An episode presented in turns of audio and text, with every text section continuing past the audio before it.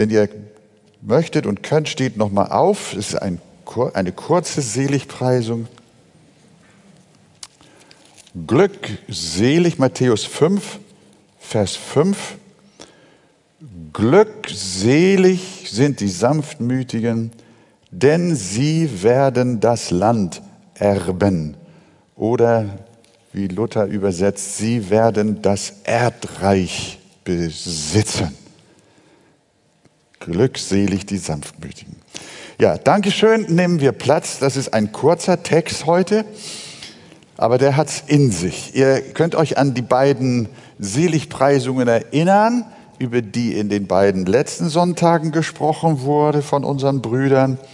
Äh, da ging es einmal um den Geist, die geistliche Armut. Jesus äh, sagt nicht, dass alle, die arm sind, äh, selig äh, sind auf dieser Welt. Äh, wenn du also unter einem bestimmten Level nur besitzt oder gar nichts besitzt, dann kommst du wegen deiner Armut in den Himmel und bist selig. Das ist natürlich völlig daneben. Sondern selig sind die geistlich Armen. Selig sind die Trauernden, denn sie werden getröstet werden. Hier geht es auch um eine Traurigkeit vor Gott, eine Traurigkeit, die Gott wirkt. Dass wir nämlich nicht trauern, weil jemand im Hause gestorben ist, sondern dass wir trauern über unsere Sünde und über das, was uns fehlt vor Gott, über unsere Defizite vor Gott gegenüber. Wir sind nicht so, wie Gott es haben möchte. Und so ist es auch mit der Sanftmut. Hier ist auch nicht äh, die Rede von äh, irgendeinem äh, Temperament, das jemand hat oder nicht hat oder das wir haben sollten. Ihr wisst, es gibt ja diese berühmten äh, Temperamente, den, den Phlegmatiker, den Choleriker, den Sanguiniker und den Melancholiker. Und der eine hat mehr von diesem und der andere mehr von jenem. Und so gibt es auch sehr sensible und sanfte Naturen und Jesus meint dann, also ihr müsst so ein bisschen sanft sein und gemütliche sein und äh, äh, ja, so ein bisschen so, äh, Friede, Freude, Eierkuchen, Leute. Nein, darum geht es auch hier nicht. Es geht hier auch um eine Sanftmut, die von Gott kommt, die wir nicht von Natur aus haben. Geistliche Sanftmut, die uns mit der Neuschöpfung, mit der Wiedergeburt geschenkt wird. Und diese Sanftmut ist somit auch eine Frucht des Geistes. Das ist vom Heiligen Geist gegeben. Eine Sanftmut nicht aus unserer Natur, sondern eine Sanftmut, die vom Geist ist. Deswegen steht sie auch in Galater 5. Wir haben da ja unlängst auch ausführlich darüber gesprochen.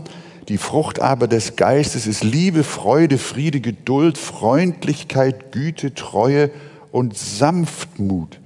Die Sanftmut, von der Jesus spricht, ist also eine Frucht des Geistes, nicht eine Frucht unserer Erziehung und unserer Bemühung, uns selbst zu bessern und sanftmütiger in, aus eigener Kraft zu werden, sondern wir können wirklich sagen, es ist eine göttliche Sanftmut. Das müssen wir immer unterscheiden.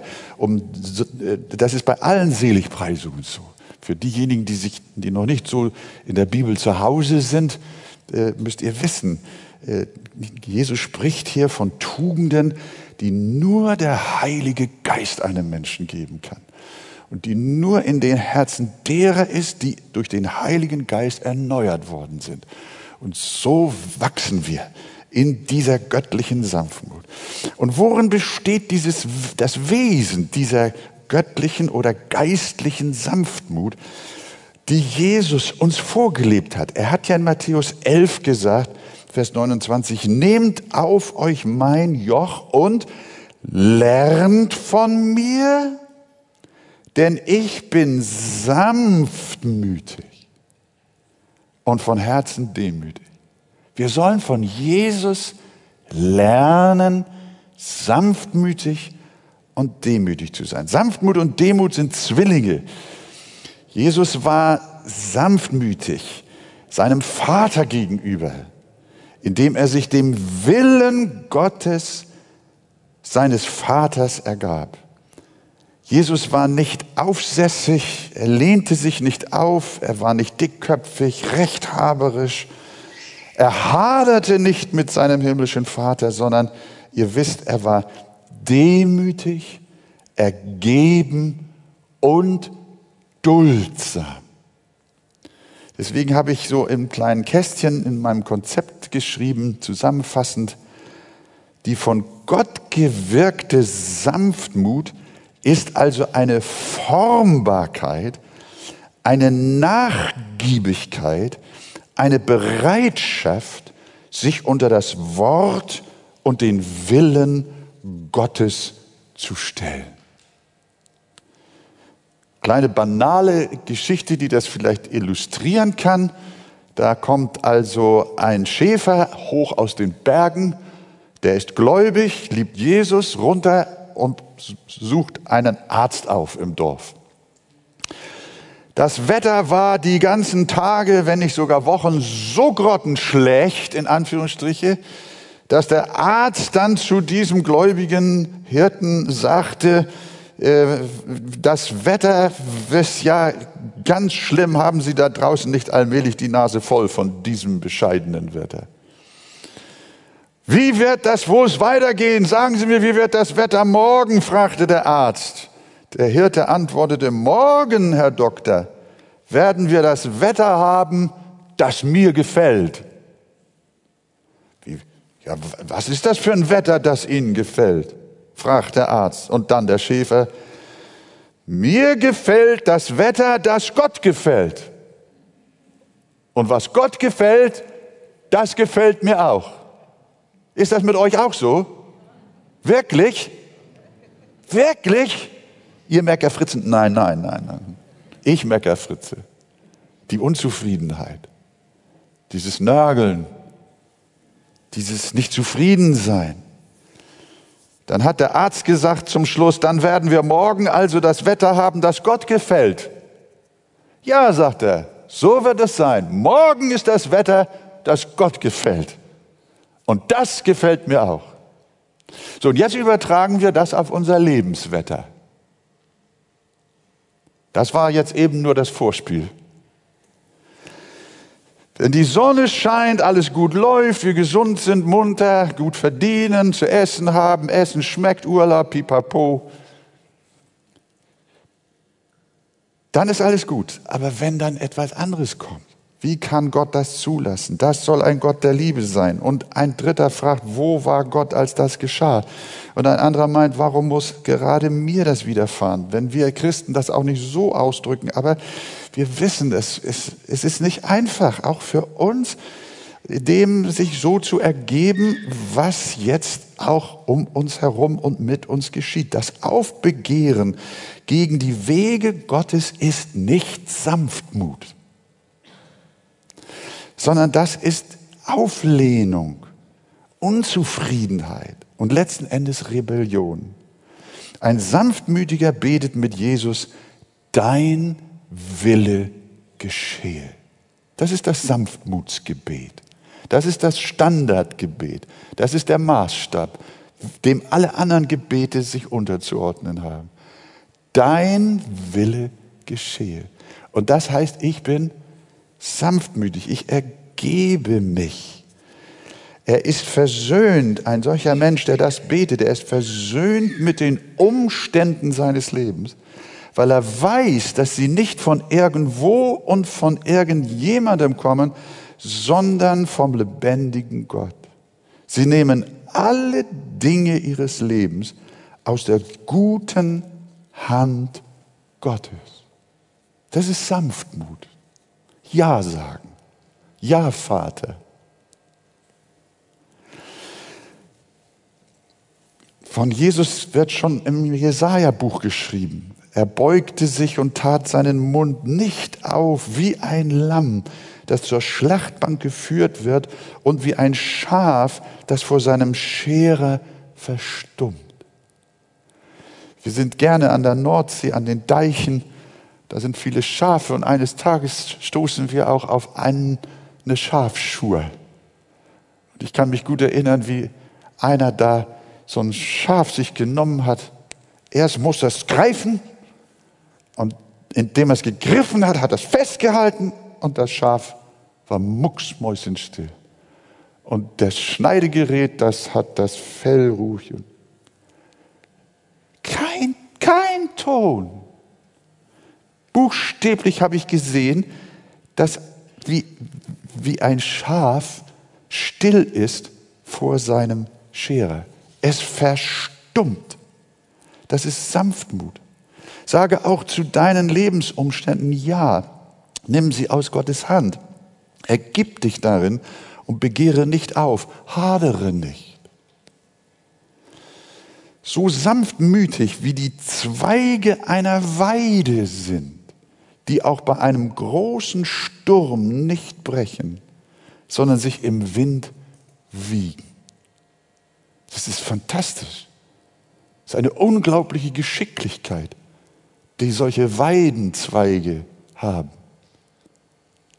Sie brechen nicht, sondern sie sind, sie sind biegsam.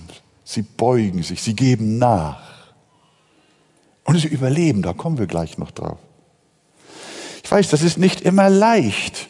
Wir haben ja, wie wir das im Galaterbrief ja durchgenommen haben, immer noch die beiden Naturen in uns. Auf der einen Seite ist der Heilige Geist da, der uns diese Sanftmut geschenkt hat, die wir ausleben dürfen.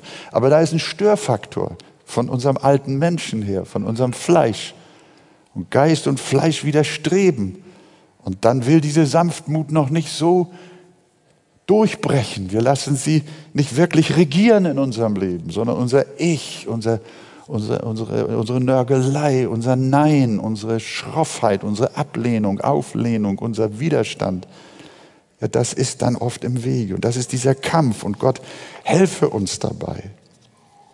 Wir haben gesehen, dass Sanftmut in erster Linie eine Sanftmut Gott gegenüber ist und seinen Wegen gegenüber. Und Jesus lehrt uns das beispielhaft, wie er Sanftmut an den Tag legte seinem Vater. Nicht wie ich will, sondern wie du willst. Aber da kommt jetzt auch natürlich der nächste Punkt, die Sanftmut auch Menschen gegenüber. Äh, die ergibt sich notwendigerweise aus der Sanftmut Gott gegenüber. Sanftmut verändert unsere Beziehung zu Gott, aber auch zu unseren Mitmenschen. Aus der Sanftmut Gott gegenüber entsteht auch eine Sanftmut unserem Nächsten gegenüber. Christen sollen, und da haben wir das mal herausgenommen, unter anderem auch der Obrigkeit gegenüber sanftmütig sein. Titus 3, Vers 1 bis 2. Christen sollen der Obrigkeit untertan und gehorsam sein, zu allem guten Werk bereit, niemanden verleumden, nicht streiten, gütig sein, alle Sanftmut beweisen gegen alle Menschen. Das ist im Augenblick ja ein großes Thema. Auf manchen Kanzeln hören wir, dass Christen aufgerufen werden, sich aufzulehnen gegen die Corona-Verordnungen. Man soll da massiv auch äh, Flagge zeigen, äh, wie es dann also heißt. Ja, das ist möglich und wir glauben auch, liebe Geschwister, dass wir uns hier nicht falsch verstehen. Wir, wir leben ja in einem freien Staat und wenn jemand auch der Überzeugung ist, dass ihm also äh, Rechte entzogen werden, die äh, widerrechtlich sind, dann steht es auch uns Christen zu, den Rechtsweg zu gehen. Das ist ja gar nicht die Frage. Diese Freiheit gewährt uns ja unser sogenanntes demokratisches Staatswesen. Darüber sind wir ja dankbar. Äh, nur es, es, es entsteht manchmal so ein Geist, so ein, ein Geist der Aufsässigkeit und des, äh, eine Atmosphäre des Widerwillens. Und da müssen wir auch äh, sehr aufpassen dass wir da nicht aus dem Geist Christi herausfallen. Die Botschaft des Evangeliums ist nicht Auflehnung. Nein, wir sollen uns unterordnen, den König ehren, für die Regierung beten.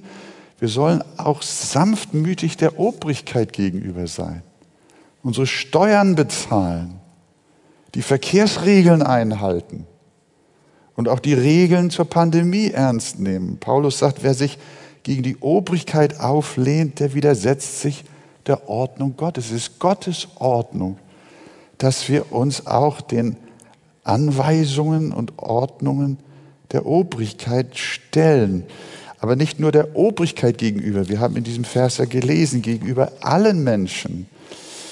Äh, Sanftmut heißt grundsätzlich Autorität anerkennen. Das ist ja, damit kämpft ja unsere Zeit. Anti-autoritär, das ist das, das schönste Wort, das manche Menschen kennen. Anti-autoritär. Die Bibel kennt das Wort nicht. Wir sollen nicht nur dem Staat gegenüber staatliche Autorität anerkennen, sondern wir sollen es auch im Beruf machen. Da, wo wir arbeiten, meinem Chef gegenüber, meinem Abteilungsleiter gegenüber. Sanftmut erweisen. Ja, er tut mir manchmal weh und das schmerzt und das ist nicht gut und dann kommt es gleich hoch. Dann wollen wir gleich klagen, dann wollen wir Rechte einfordern, dann wollen wir, wollen wir ihn rankriegen und, und äh, wir pochen auf uns, was wir so meinen, auch beanspruchen zu können. Ja, das kann man machen. Aber das ist nicht der Geist, den Jesus uns vorgelebt hat. Das ist auch in der Gemeinde so. Es ist, es ist eine Sanftmut, auch den Pastor, wertzuschätzen und ihn zu ehren. Es ist Sanftmut. Es ist Sanftmut, Gottes Wege zu ehren. Es ist Sanftmut, sich Ordnungen zu stellen. Auch in der Familie, dem Ehemann die Stellung zu geben, dass er sie nicht missbraucht. Den Kindern, der Mutter die Stellung zu geben dass ich sanftmütig bin, Vater und Mutter zu ehren. Das ist Sanftmut anderen Menschen gegenüber. Ebenso ihr Jüngeren ordnet euch den Ältesten unter. Ihr alle sollt euch gegenseitig unterordnen, das heißt die Stellung des anderen achten und mit Demut bekleiden, denn Gott widersteht den Hochmütigen, den Demütigen und ihr wisst, Demut ist die Zwillingsschwester von Sanftmut. Man könnte auch sagen, den Sanftmütigen gibt er Gnade. Den Demütigen gibt er Gnade. Deshalb, so Paulus in Kolosser, deshalb werden wir wegen der Beziehung zu unseren Mitmenschen aufgefordert. So zieht nun an als die Auserwählten Gottes, als die Heiligen und Geliebten herzliches Erbarmen, Freundlichkeit, Demut, Sanftmut, Geduld. Das ist was uns Jesus vorgelebt hat. So sein wie Jesus. Das ist etwas Großartiges. Und jetzt kommt der zweite Teil dieser Verheißung. Selig sind die Sanftmütigen, denn, so heißt es weiter, sie werden das Erdreich besitzen. Das ist eine interessante Verheißung. Die Erde durch Sanftmut besitzen. Jetzt kommt die Begründung, warum Jesus uns empfiehlt, den unteren Weg zu gehen. Auch bereit zu sein, den Schmachweg zu gehen. Da steckt ein großes Geheimnis. Und wenn wir, wenn wir das jetzt versuchen, versuchen wir mal zu folgen jetzt. Das ist, eigentlich sind wir beim Kern des Reiches Gottes. Jesus hat gesagt, mein Reich ist nicht von dieser Welt. Diktatoren und Feldherren haben nie versucht, die Welt mit Sanftmut zu erobern, sondern bis in unsere Tage hinein versuchen sie die Erde mit Armeen in ihre Gewalt zu bekommen. Die Krim ist nicht mit Sanftmut erobert worden. Nichts. Jesus folgt aber diesem Grundsatz der Mächtigen nicht. Er glaubt, dass die Erde nur mit den Waffen der Sanftmut und Freundlichkeit erobert werden kann. Und der Heiland hat recht. Wo ist heute Alexander der Große? Fragt ihr mich. Der ist noch nicht mal 30 oder ist, glaube ich, 30 Jahre alt geworden. Dann hat Gott ihn schon lahmgelegt. Da war sein Weltreich im Eimer. Und seine Gewalt auch. Wo ist Cäsar? Wo ist Napoleon? Wo ist Hitler? Wo sind die Mächtigen? Wo sind die Ellbogenleute? Wo sind die alle, die gekämpft haben? Sie sind nicht mehr da. Gewalt war ihre Devise. Aber haben sie die Erde wirklich erobern können? Haben sie die Erde besessen? Nein. Aber Jesus, schaut mal an hier, der, ist ja, ist ja gewaltig. Jesus hat kein abgegrenztes Reich. Sein Reich ist nicht so groß wie China. Erdisch gesehen, was die Landfläche angeht. Er ist, ihm gehört die Erde. Aber Jesus hat nach 2000 Jahren mehr Anhänger als alle Diktatoren zusammen. Sie sind über den ganzen Globus verteilt. Es gibt kein Land, in dem es nicht eine, eine mehr oder weniger große Anzahl Gotteskinder gibt, die ihn von, die ihn von Herzen lieben.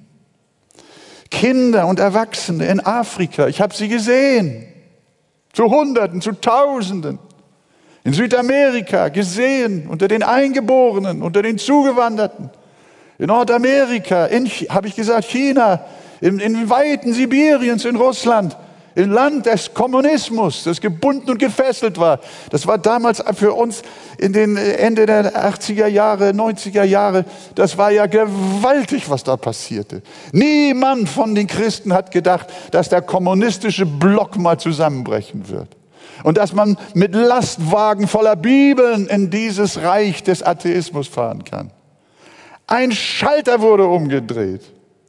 Und auf einmal haben wir evangelisiert. Ich habe es jetzt in meinem Buch nochmal verfasst, das demnächst, so Gott will, vielleicht nochmal rauskommt.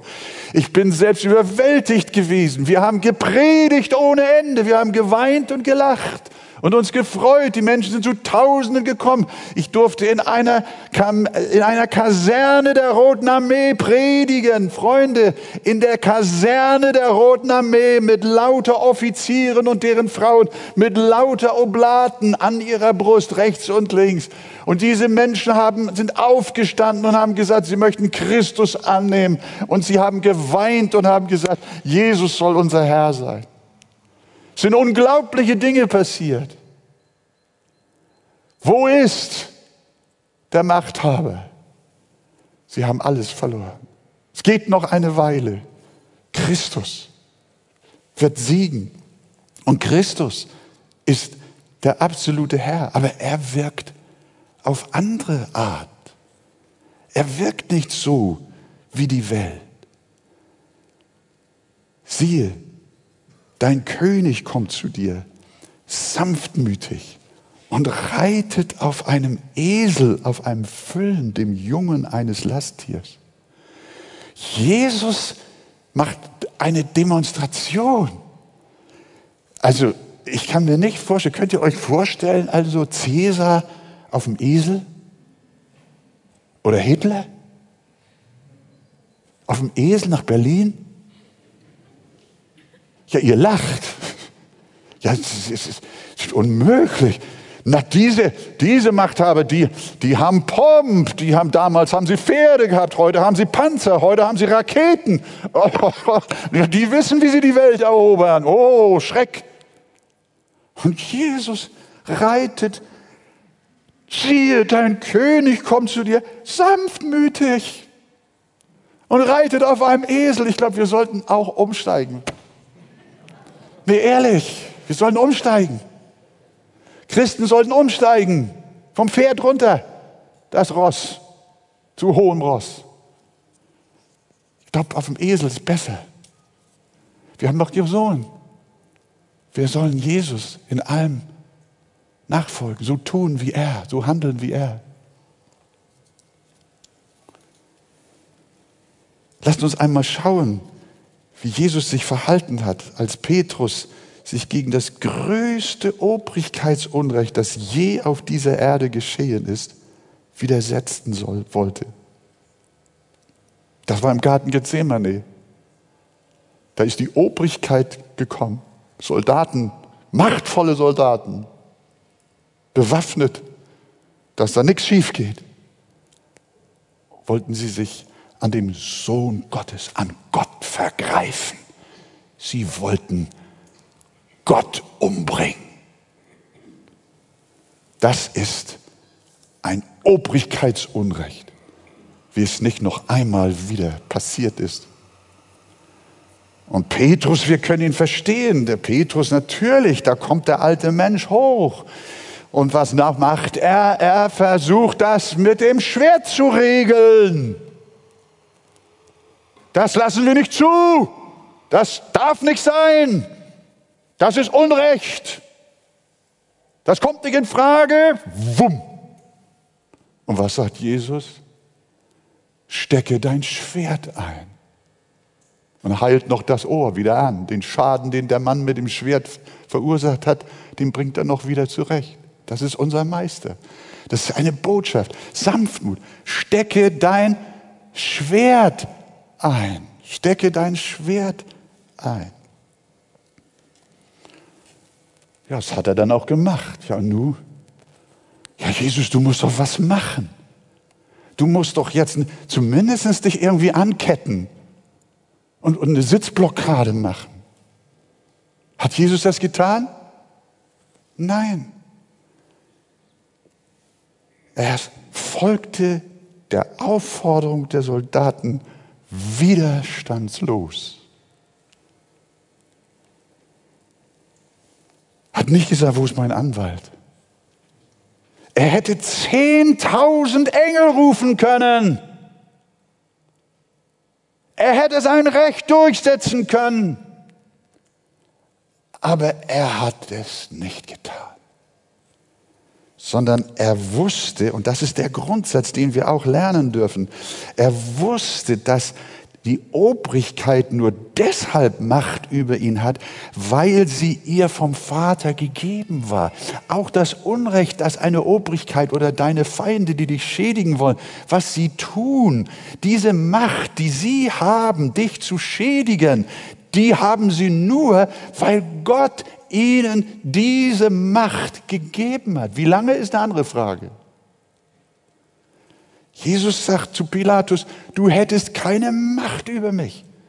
Wenn sie dir nicht von oben gegeben wäre, da hängt etwas mit dem Ratschluss Gottes zusammen.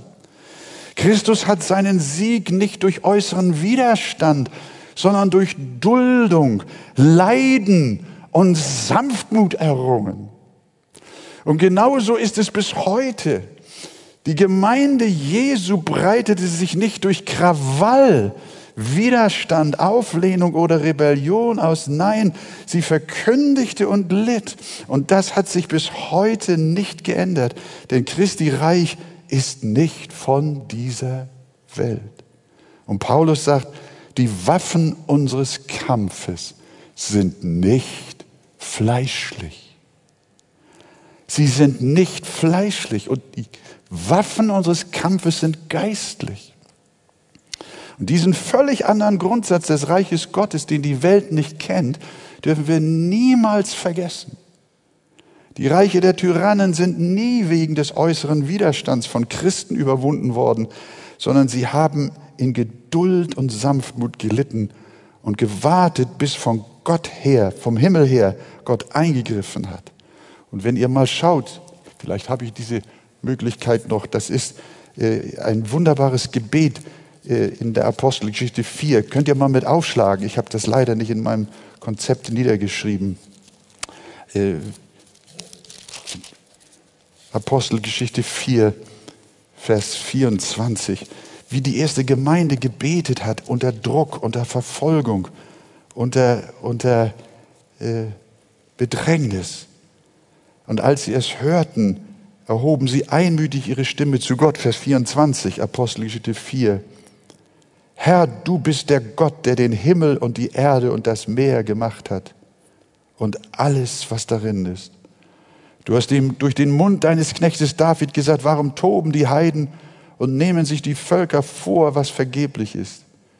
Die Könige der Erde treten auf und die Fürsten versammeln sich miteinander gegen den Herrn und gegen seinen Gesalbten. Ja, wahrhaftig, gegen deinen heiligen Sohn Jesus, den du gesalbt hast, haben sich Herodes und Pontius Pilatus versammelt, zusammen mit den Heiden und dem Volk Israel. Alles war gegen den Herrn und gegen sein Volk. Und jetzt müssten Sie doch eigentlich beten. Jetzt schaut mal, jetzt müssten Sie doch eigentlich beten. Gott wehre ihn, widerstehe ihm. Jetzt müssten Sie eigentlich rufen, äh, äh, sorgt dafür, dass das aufhört. Äh, äh, bitte, bitte, Herr, bringen Sie zum Schweigen. Davon ist überhaupt nicht die Rede. Die beten, die beten nicht dafür, dass diese Bedrängnis aufhören soll. Gewiss haben sie das auch getan. Aber hier in diesem Gebet kommt ganz klar Vers 28. Da sagen sie, das ist geschehen, das haben sie getan, um zu tun, was deine Hand und dein Ratschluss zuvor bestimmt hatte, dass es geschehen sollte. Und nun, Herr, sieh ihre Drohungen an und verleihe deinen Knechten Kraft zum Widerstand. Nein. Und nun, Herr, sieh ihre Drohungen an und verleihe deinen Knechten dein Wort mit aller Freimütigkeit zu reden. Das ist unsere Aufgabe. Und so hat Jesus gewirkt. Nicht durch äußeren Widerstand, sondern durch Duldung, durch Leiden und Sanftmut. Und genauso ist es heute. Die Gemeinde Jesu breitete sich nicht, ich habe es schon gesagt, durch Krawall aus, sondern sie verkündigte und sie litt. Durch die Jahrtausende hindurch ist die Gemeinde Jesu eine leidende Gemeinde. Sie ist nie eine herrschende Gemeinde. Und da, wo sie eine herrschende Gemeinde wurde, wo sie die Grundsätze der Welt und der Macht annahm, ging sie irre. Dann veranstalteten sie Kreuzzüge. Dann wollten sie den christlichen Glauben mit dem Schwert verteidigen. Und im Mittelalter ging es zu den Hexenverbrennungen. Und wir wissen, die Katastrophe, die, ist, die aus einer Kirche der Macht hervorgegangen ist. Einer Kirche der Kraft, die das Reich Gottes politisch aufrichten wollte. Die den Kaisern und Königen sagen wollte, was Rom, was Rom befiehlt. Das war falsch. Sondern die Gemeinde Jesu ist eine sanftmütige Gemeinde. Sie lebt stille. Sie lebt in Frieden. Sie betet. Sie bezeugt in Freiheit und in Unfreiheit. Selig sind die Sanftmütigen, denn sie werden das Erdreich besitzen. Diesen völlig anderen Grundsatz des Reiches Gottes, den die Welt nicht kennt, dürfen wir nicht vergessen. Wir haben es gelesen, wie die erste Gemeinde gebetet hat. Und denken wir noch daran, Jesus am Kreuz. Diesen einen wunderbaren Satz, dieses machtvolle Gebet. Ich nenne ihn heute den Schlüssel zur Weltherrschaft. Was meint ihr, welches Gebet am Kreuz ich jetzt meine, ist der Schlüssel zur Weltherrschaft? Vater, vergib ihnen, denn sie wissen nicht, was sie tun. Das ist ein unglaubliches Geheimnis. Und diese Kraft ist unüberwindbar. Die äußerte sich nachher, dass der Tod überwunden wurde und Jesus auferstanden ist. Dass aus einem verängstigter Gruppe von zwölf Jüngern, verschüchtert und versprengt, hat sie Kraft bekommen. Und in Demut und Sanftmut haben sie das Evangelium verkündigt. Mein Vater war Schlosser und Schmied. Sein zentrales Werkstattstück war der Amboss. Der wurde geschlagen und geschlagen und blieb doch immer still. Am Ende hatte er viele Hammer überlebt. Deshalb, liebe Gemeinde, macht euch keine Sorgen über die, die euch schlagen. Das mag in eurer Familie sein, in der Arbeit. Lebe im Geist der Sanftmut. Du wirst überleben wie ein Amboss. Der Friede, den du im Herzen hast, ist unzerstörbar. Nichts ist stabiler und stärker als die göttliche Sanftmut. Denn die wahren Besitzer der Erde sind die Gotteskinder, die Sanftmütigen. Denn nach Gottes Verheißung werden wir schließlich auch buchstäblich einmal das Land besitzen. Diese Erde, so lehrt uns die Bibel, wird gereinigt werden. Die Elemente werden vor Hitze zergehen und es wird ein Feuer über diese Erde kommen. Ja, Gott wird einen neuen Himmel und eine neue Erde schaffen, dass man der vorigen nicht mehr gedenken und sie zu Herzen nehmen wird. Und ich sah eine heilige Stadt, das neue Jerusalem, von Gott aus dem Himmel herabkommen, bereitet wie eine geschmückte Braut für ihren Mann. Auf dieser neuen Erde werden die Sanftmütigen herrschen. Jesus wird wiederkommen mit vielen tausend seiner Heiligen. Und so werden wir mit ihm regieren und herrschen. Auf dieser neuen Erde wird es keine Schlachtfelder mehr geben, keine Ausbeutung, keine Korruption, keine Vergewaltigung, keine Sünde. Diejenigen, die durch den Heiligen Geist die Sanftmut Christi gelernt haben, haben eine große Zukunft. Liebe Gemeinde, lebt, lasst uns in dieser Welt in Sanftmut und in Stille und in Zufriedenheit leben. Dem Herrn unsere Wege befehlen und er wird alles wohl machen. Und unsere ganze Kraft darauf setzen, das Evangelium zu verkündigen, zu beten, ihn anzubeten und sein Reich in Liebe, in Sanftmut und im Frieden und Demut zu bauen. Wir wollen vom Ross runter und auf den Esel steigen und sanftmütig wie Jesus uns geben. Und das wird vielen Menschen eine, ja, das wird viele Menschen dazu ansprechen und anspornen, diesen Christus auch zu lieben und ihm zu folgen. Wir haben es gehört, auch in deiner Familie. Ich weiß nicht, wie du zu Hause auch die Umstände sind. Ich möchte dir Mut machen. Geh einen stillen Weg. Sag gerne, was dir nicht gefällt, was du nicht in Ordnung findest. Alles gut. Aber kämpfe nicht.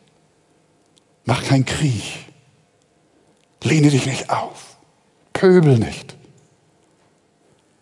Streite nicht. Steck dein Schwert ein. Das ist der Weg, den Jesus gegangen ist. So sein wie Jesus. So sein wie er. Durchs ganze Leben. Von hier bis zum Himmel. Mehr, mehr von Jesus. Mehr möchte ich sein wie Jesus. Mehr möchte ich ihn sehen am Kreuzestamm. Und das ist Jesus, der gesagt hat, ihr werdet das Erdreich besitzen. Die Schwachen werden siegen. Die Glaubenden werden triumphieren. Die Demütigen werden erhöht werden. Christus hat es gesagt.